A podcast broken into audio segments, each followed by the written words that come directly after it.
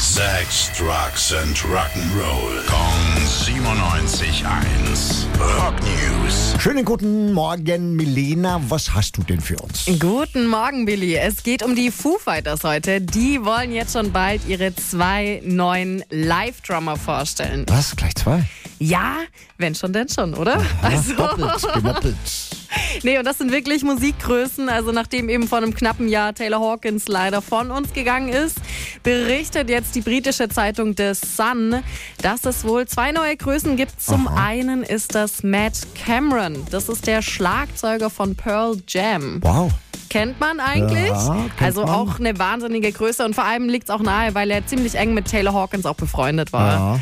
Und Nummer zwei soll wohl Atom Willard sein, der Aha. Drummer von Angels and Airwaves und auch von der Band Against Me.